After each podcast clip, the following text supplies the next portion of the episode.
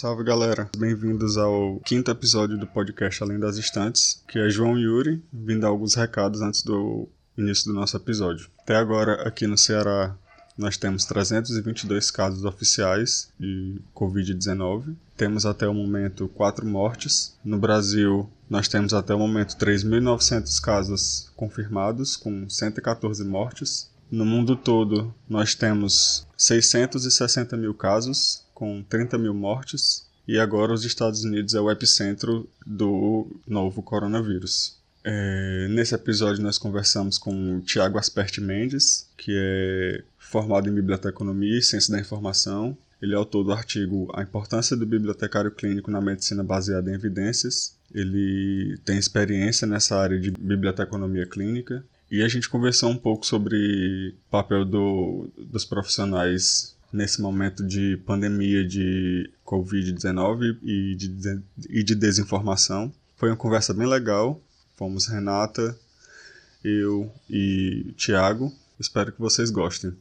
Curtam a gente no Instagram, no Twitter, sigam a gente lá. Estamos com o Estantespod, arroba Estantespod. Se você também puder contribuir com a nossa produção, se você gosta do nosse trabalho e pode nos apoiar, a gente está no PicPay com arroba estantespod e tem nossa campanha de financiamento coletivo no Apoia-se. É, apoia.se barra estantespod. É, um, um, último recado é sobre a nossa periodicidade. Uh, nós estamos voltando para a periodicidade quinzenal Agora, extraordinariamente, durante a, a epidemia de Covid aqui no Brasil, nós estamos lançando esses, esse episódio semanal. A gente ainda vai ter um outro episódio para ser lançado, voltado para essa temática. Uh, mas depois nossa, nossa periodicidade vai voltar a ser quinzenal. Tá, gente? Era só isso. Espero que vocês aproveitem o episódio.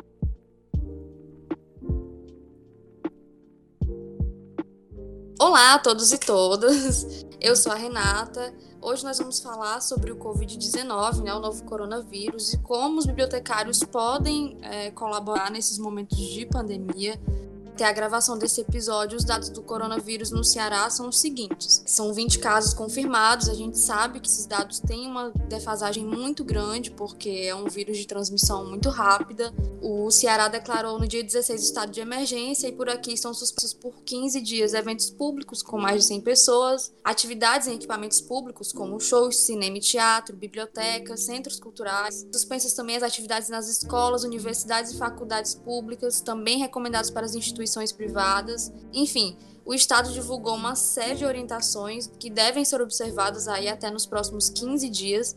Nós estamos num momento decisivo né, de combate a essa, epidemia, essa pandemia e nós, do Além das Estantes, consideramos de máxima urgência conversar sobre esse assunto. Por isso, hoje quem conversa aqui com a gente é o João e o nosso convidado, Thiago Asperti. Boa noite, pessoal. Agradeço o convite de vocês. É, meu nome é Thiago Asperti, eu sou bibliotecário. Me formei em 2017 pela FESP em São Paulo. É aqui em São Paulo que está um caos já o Covid. Eu trabalhei na indústria farmacêutica por um tempo e meu artigo científico foi sobre o bibliotecário clínico e sua participação na equipe interdisciplinar de medicina baseada em evidência. Falar para vocês um pouquinho tanto os bibliotecários clínicos como eles podem atuar em caso de pandemia E os bibliotecários de, de bibliotecas comunitárias, de colégio, como é, esses também podem atuar para tornar um pouquinho mais fácil esse período de quarentena, né? Vou falar um pouquinho sobre, primeiro, a medicina baseada em evidência, o que, que é, porque eu acho que muitos não conhecem. É, não sei se vocês já ouviram falar de medicina baseada em evidência. Ela traz as provas científicas, é, estudos científicos, para análise clínica. Então, né, ela não tira nada do médico, o médico continua atuando normal, só que ela traz tudo que tem de melhor de dados científicos, de informação estratégica para os tratamentos. E quem melhor do que os bibliotecários para atuar com informação estratégica, né? Eu trouxe uns dados aqui para vocês, só para ilustrar isso. No Reino Unido, a, o bibliotecário clínico já trabalha bastante com medicina baseada em evidência, né? E uma pesquisa feita lá mostra que o bibliotecário clínico ele, ele mudou as principais mudanças foi é, em exames, 35% diminuição em, em, exames, medicamentos, 40% é, de prescrição errada.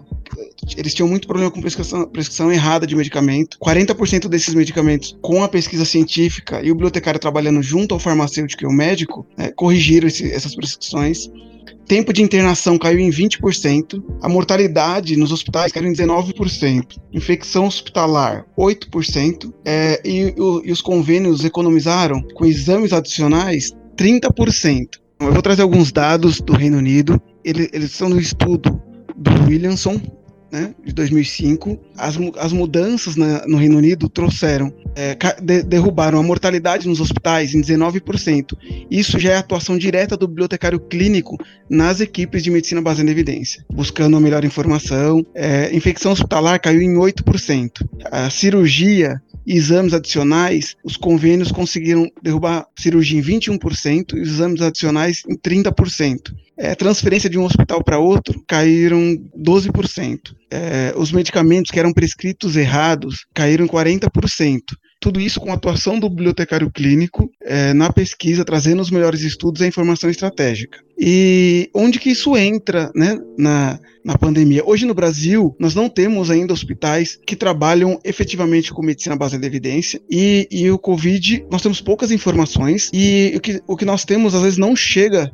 Né, o médico vai atender sem ter uma noção de fato do que, do que tem. Estou falando do Covid, isso aconteceu com H, H1N1 e é, outro, outras pandemias que chegaram até aqui, ou no, no restante do mundo. É, e essa informação, o bibliotecário clínico atuando direto, trazendo informações atualizadas de base de dados. Né? Hoje nós temos centenas de bases de dados médicas, e eu trabalhei com isso, e a gente vê que alguns, muitos médicos e até farmacêuticos não conseguem encontrar a melhor informação ou informação, informações atualizadas. Eu trabalhei numa equipe de nove bibliotecários e a gente fazia essa varredura em tempo recorde, né? Por isso que a farmacêutica acabou contratando diversos bibliotecários para poder trazer essa melhor informação e ir direto para o médico e o tratamento ocorrer de forma mais efetiva e com menor tempo, né? Então eu acho que o bibliotecário clínico atuando na frente mesmo com os profissionais de saúde, com os farmacêuticos, né, nessas pesquisas para desenvolvimento de vacinas, de medicamentos, o bibliotecário clínico pode ajudar muito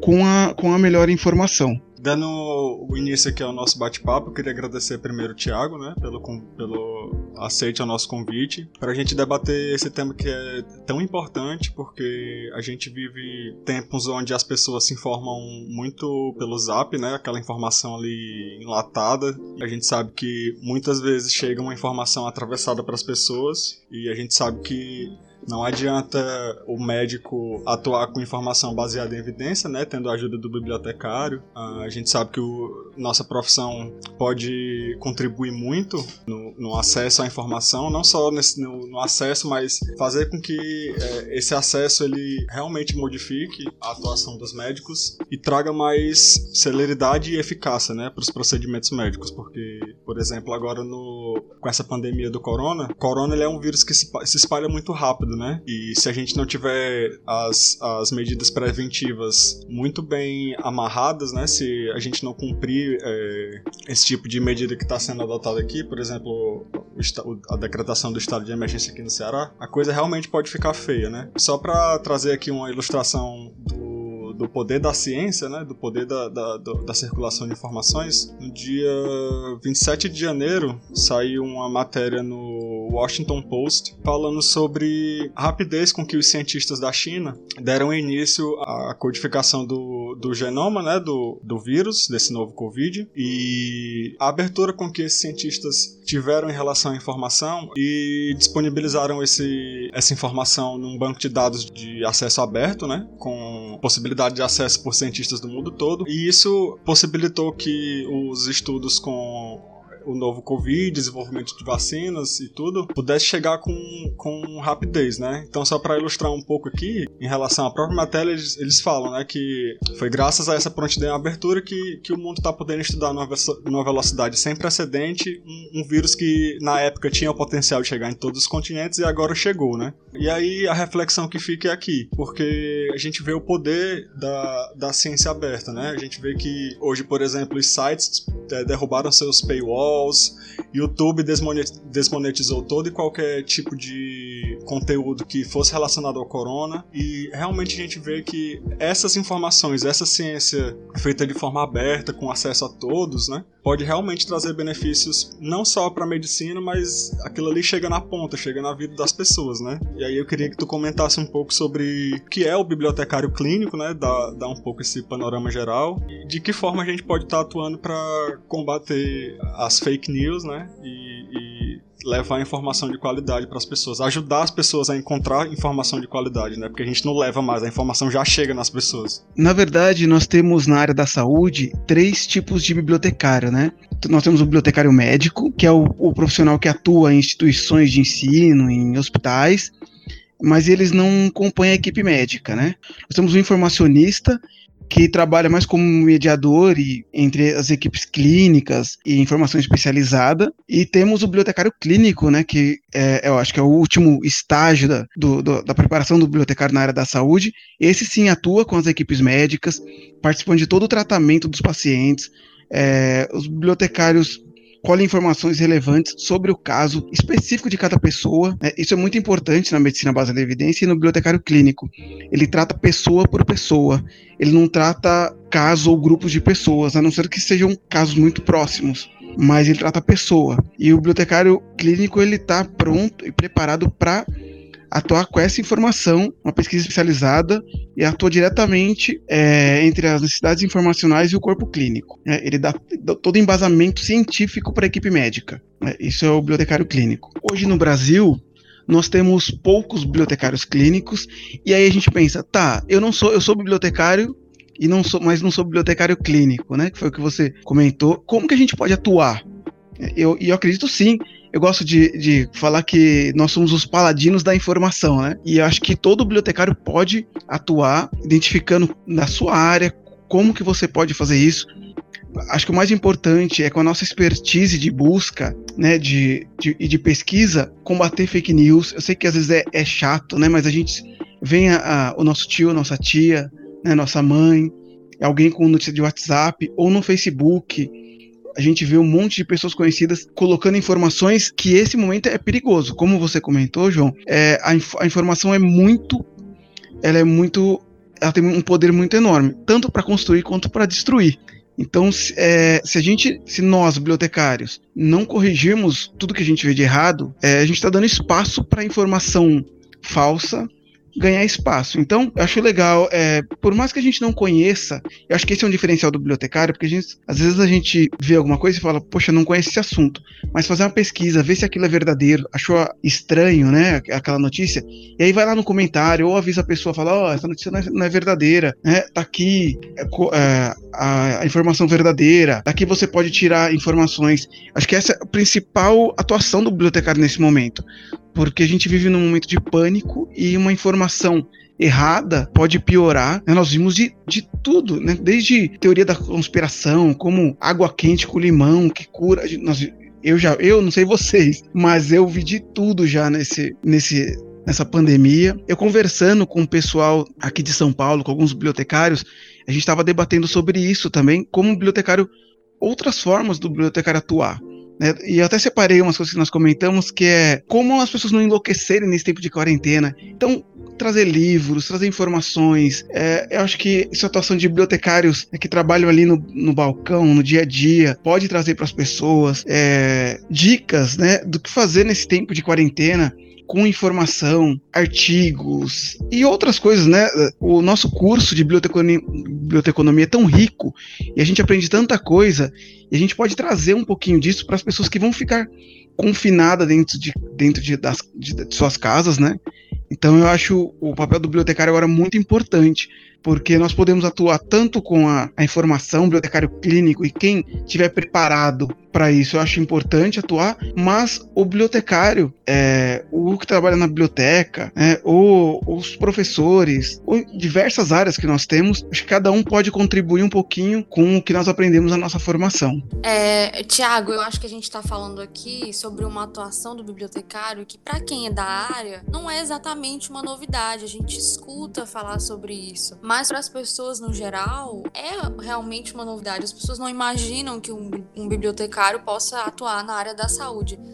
É, eu queria pontuar aqui que a gente tem aqui em Fortaleza já aconteceram algumas edições do Sinforgeds, que é um seminário internacional de informação para a saúde, e nós é, sabemos que existem bibliotecários atuando nessa área de várias maneiras, é, seja como você pontuou aqui, né, como bibliotecário, bibliotecário clínico, seja desenvolvendo tecnologias para auxiliar na medicina, seja é, nessa questão de, de pesquisa divulgação de, de informação né, para a saúde, que agora mais do que nunca é muito importante. Também nessa questão da, da divulgação de notícias falsas, com essa questão né, da, da pandemia, a gente sabe como que está a situação é, em São Paulo e a tendência é que nas grandes capitais isso também aconteça, né? Então aqui no, aqui no Ceará a gente vê, especificamente em Fortaleza, né, que é onde está concentrada a maior parte dos casos que já foram confirmados, as pessoas ficam nessa situação de,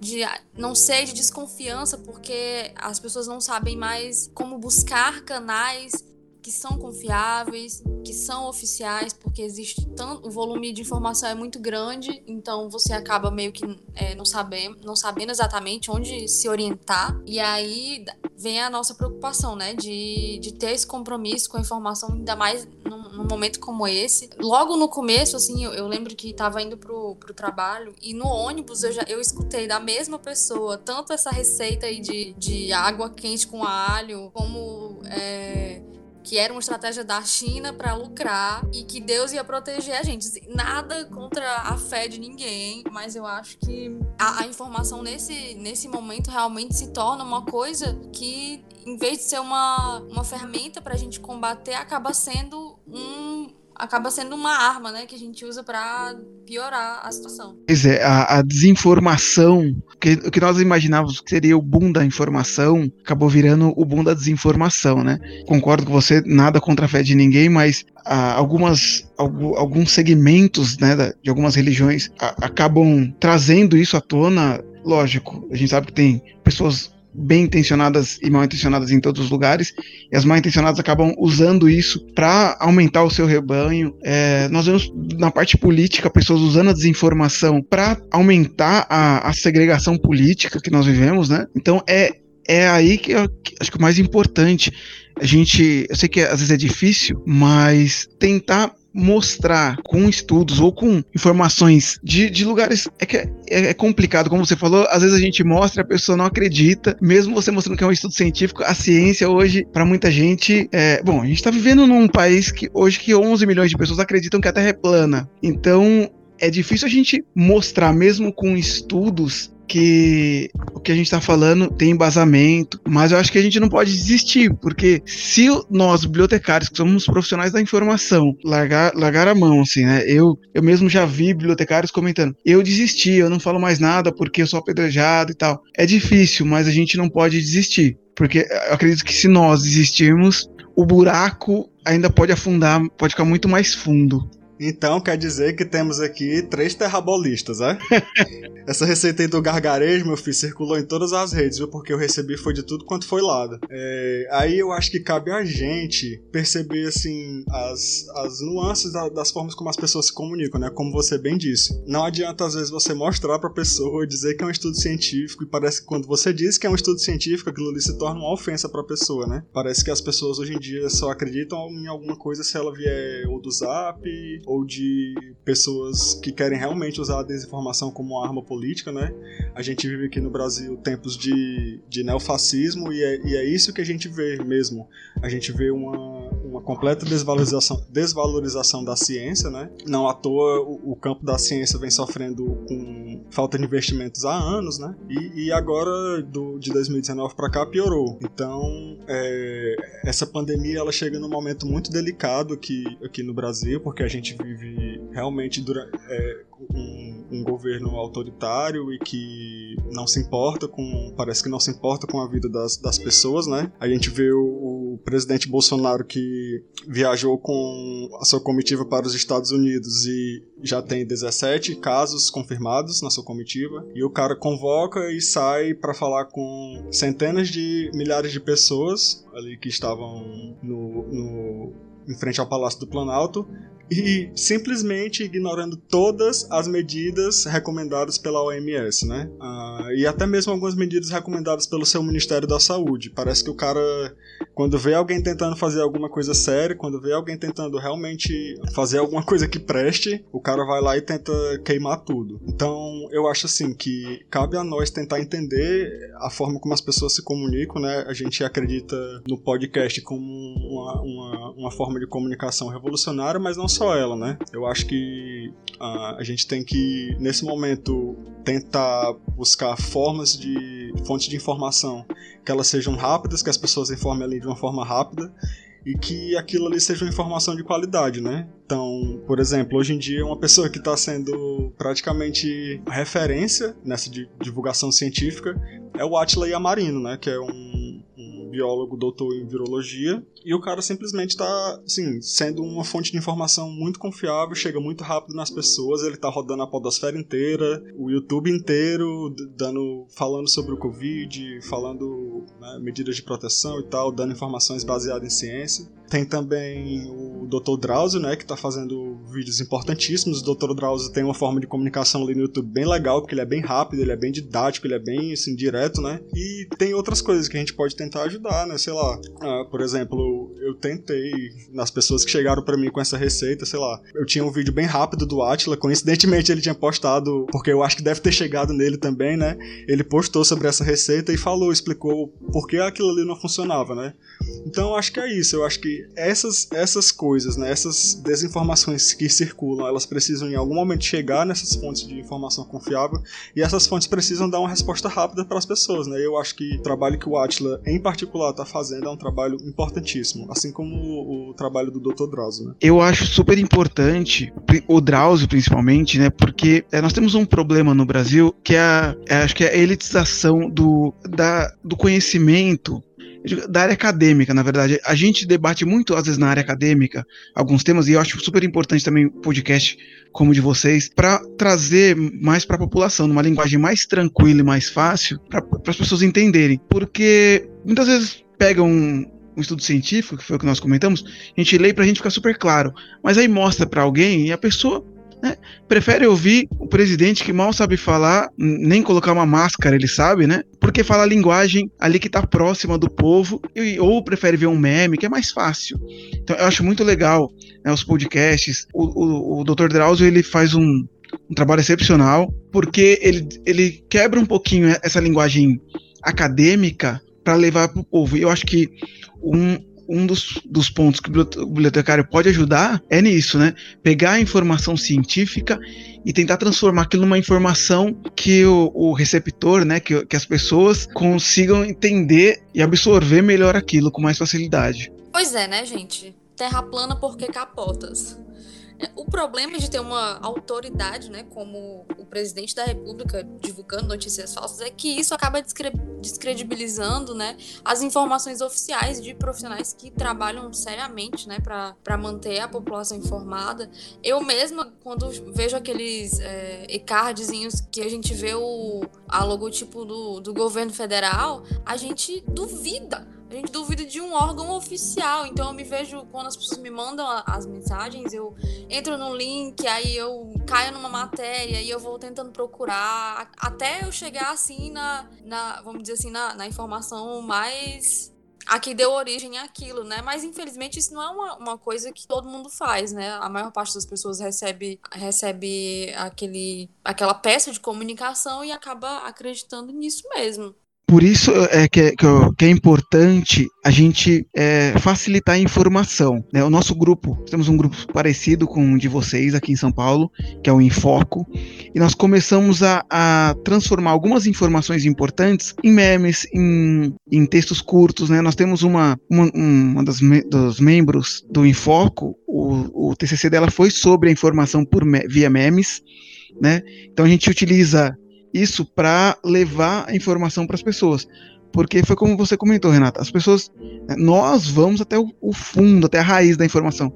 As pessoas não querem saber de nada disso. Quer um áudio de 30 segundos, ou quer uma imagem, né, que já, já explica tudo, ou uma receita fácil. Né? Então, eu acho que um dos papéis do bibliotecário é, é traduzir a informação acadêmica né, para a linguagem é, do dia a dia das pessoas e de uma maneira mais fácil.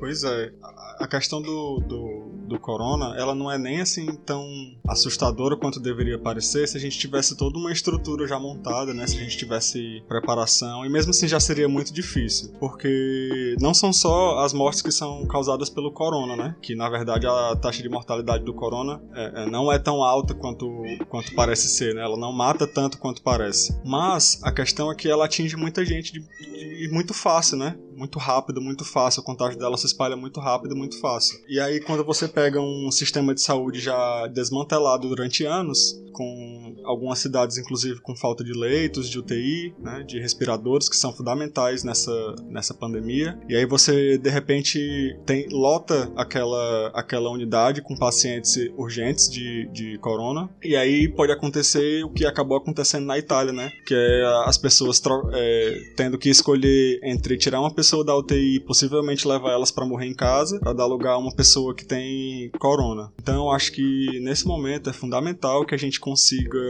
fazer as pessoas acordarem para isso, para a importância que tem de a gente valorizar realmente essa informação que é confiável, é uma informação uh, verificada, é uma informação de qualidade, porque se a gente não conseguir realmente tomar essas medidas de prevenção, né, que até agora são recomendações, mas em breve a gente vai ter a votação para decretação do estado de calamidade pública, isso pode virar determinação, né? A gente pode ter até toque de recolher e as pessoas, eu acho que elas não estão preparadas preparadas para ter um toque de recolher a nível nacional. Então acho que é importantíssimo a gente travar essa batalha nesse momento, de levar essa informação para o máximo de pessoas que a gente conseguir. É ser realmente o chato, cara. Eu acho que a gente tem que ser o chato e a chata do zap, sabe?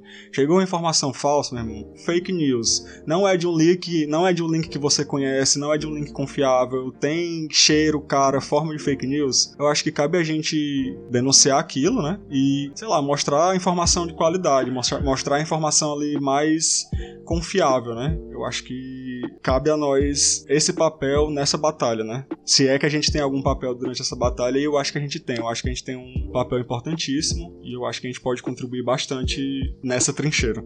Pois é, são várias falhas, né, de educação básica e do sistema.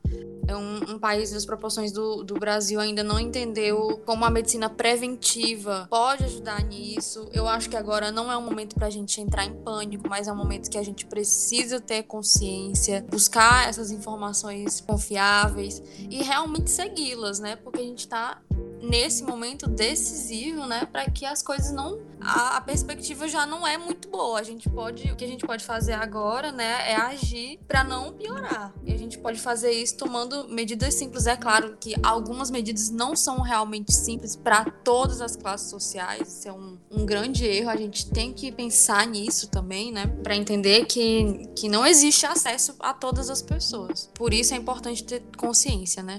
A gente comentando assim, né, que a gente vai lá e e corrige alguma informação falsa, e falando muito de redes sociais, mas como a Renata comentou, não, não são todos que têm acesso né, a essa informação, à internet. Infelizmente, essa é a realidade do Brasil. Mas eu acho que por isso é importante, talvez Biblioteca, bibliotecas de, comun, de comunidades. Né? Aqui em São Paulo nós temos bastante. As que puderem, é claro, porque a gente vai passar por um momento difícil de tudo fechado, né? Só que se pensar em alguma forma de levar essa informação para as comunidades, principalmente aquelas que não têm informação, porque como o João falou, uh, comentou se a gente tem se a gente tem participação nessa batalha, acho que desde que o mundo é mundo, a informação estratégica é o que traz a vitória em qualquer batalha. E quem melhor do que nós bibliotecários para trabalhar com essa informação, trazer a melhor informação tanto na ponta, na área da saúde e pesquisa, quanto para quanto a população. Então acho sim que nós temos um, um grande trabalho aí, né? É, diria que nós somos a infantaria, fazemos parte da infantaria dessa batalha. Temos ser muito importante agora. É uma alegoria muito interessante essa da infantaria, né?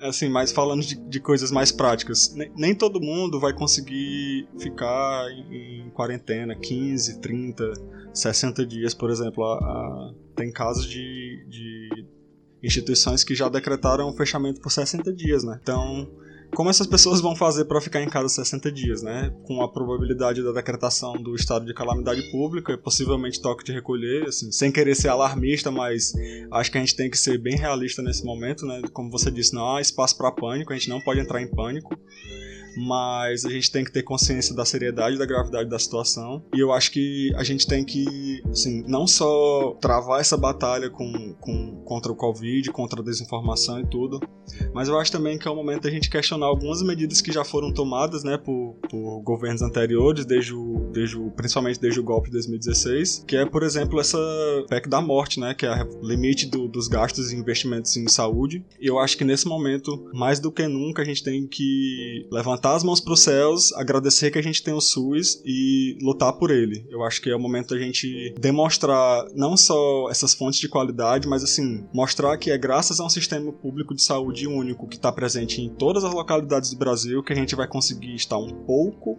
mais preparado, entre aspas, né, entre muitas aspas, para receber essa pandemia aqui porque estava vendo o pronunciamento do ministro da Saúde agora há pouco e ele estava falando justamente disso, né? Convocando os agentes de saúde, os, os, agentes de programa de saúde da família a estarem mais próximos da comunidade, a fazerem grupo no Zap, fazerem grupo no Telegram, estar junto daquela comunidade. Por exemplo, agora se você é, estiver com suspeitas, né, de, de alguma gripe, alguma coisa do tipo, uh, você tem que, você pode entrar em contato com um agente de saúde da sua área, né, do, do programa de saúde da família família. Essa pessoa vai entrar em contato com o posto, já vai ali notificar o posto. Se você precisar em casa, você já ficar em casa, você já vai receber um atestado e assim como toda a sua família, né? Todo mundo já vai receber um atestado de 14 dias para ficar em casa. Então acho que essas medidas, apesar de parecerem draconianas, elas são extremamente importantes, extremamente importantes.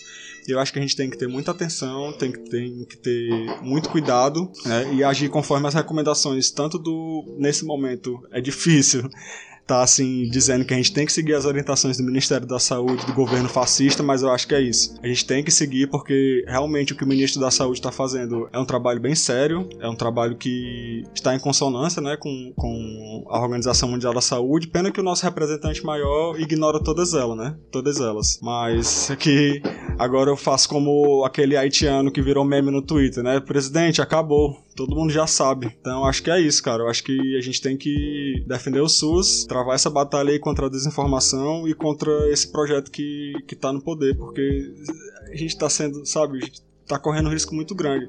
É incrível, né? Porque até quando o, ministro, o, ministro, o Ministério da Saúde, nesse governo, esse desgoverno, começa a trabalhar de uma forma até que surpreendente, porque pelo que a gente estava vendo, né, o, o presidente está mais preocupado em fazer festa, em atacar a imprensa, em atacar a oposição, e atacar, o negócio dele é atacar, né?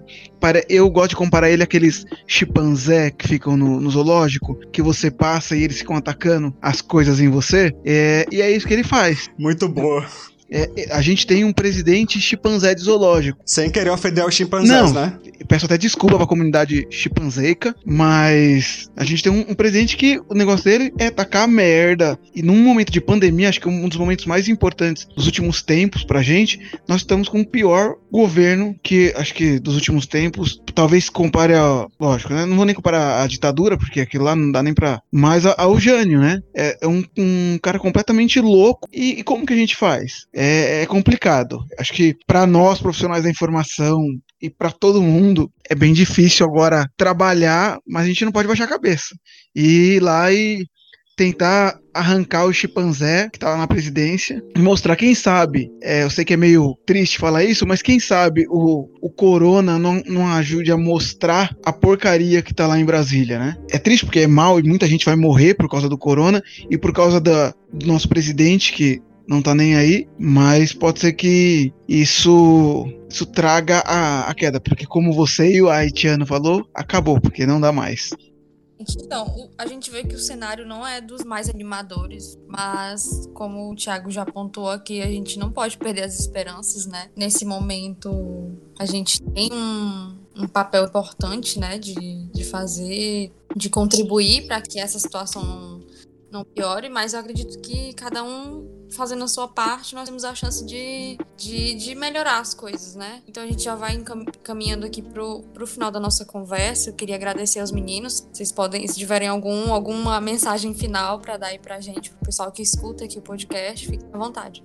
Então, pessoal, foi uma conversa muito bacana. Queria agradecer mais uma vez ao Thiago por, por esse bate-papo bem legal acabou ficando uma conversa bem bacana. Queria deixar o microfone aqui aberto para voltar quando quisesse, né? Tá aberto o convite. E eu acho assim, a gente discuti, discutiu muitas coisas importantes aqui no, nesse episódio. Eu acho que é, esse é um momento bastante sério. A gente não pode estar tá tratando esse momento com leviandade. Ah, como o Thiago bem lembrou, muitas, muitas pessoas vão morrer. Muitas pessoas vão morrer não por coronavírus, mas porque a gente tem um sistema de saúde já meio colapsado, né? A gente, apesar de ter bons profissionais trabalhando nele, realmente é toda a estrutura do sistema que está esfacelada, são, são anos de, de sendo ignorados, né? Mas eu acho que esse é o momento pede uma, o momento pede união, apesar do apesar do presidente dar um péssimo exemplo, eu acho que cabe a nós nesse momento tentar fazer uma coisa diferente, né? Assim, nunca pensei que eu fosse estar pedindo isso, mas eu acho que é o momento da gente tentar se unir e, e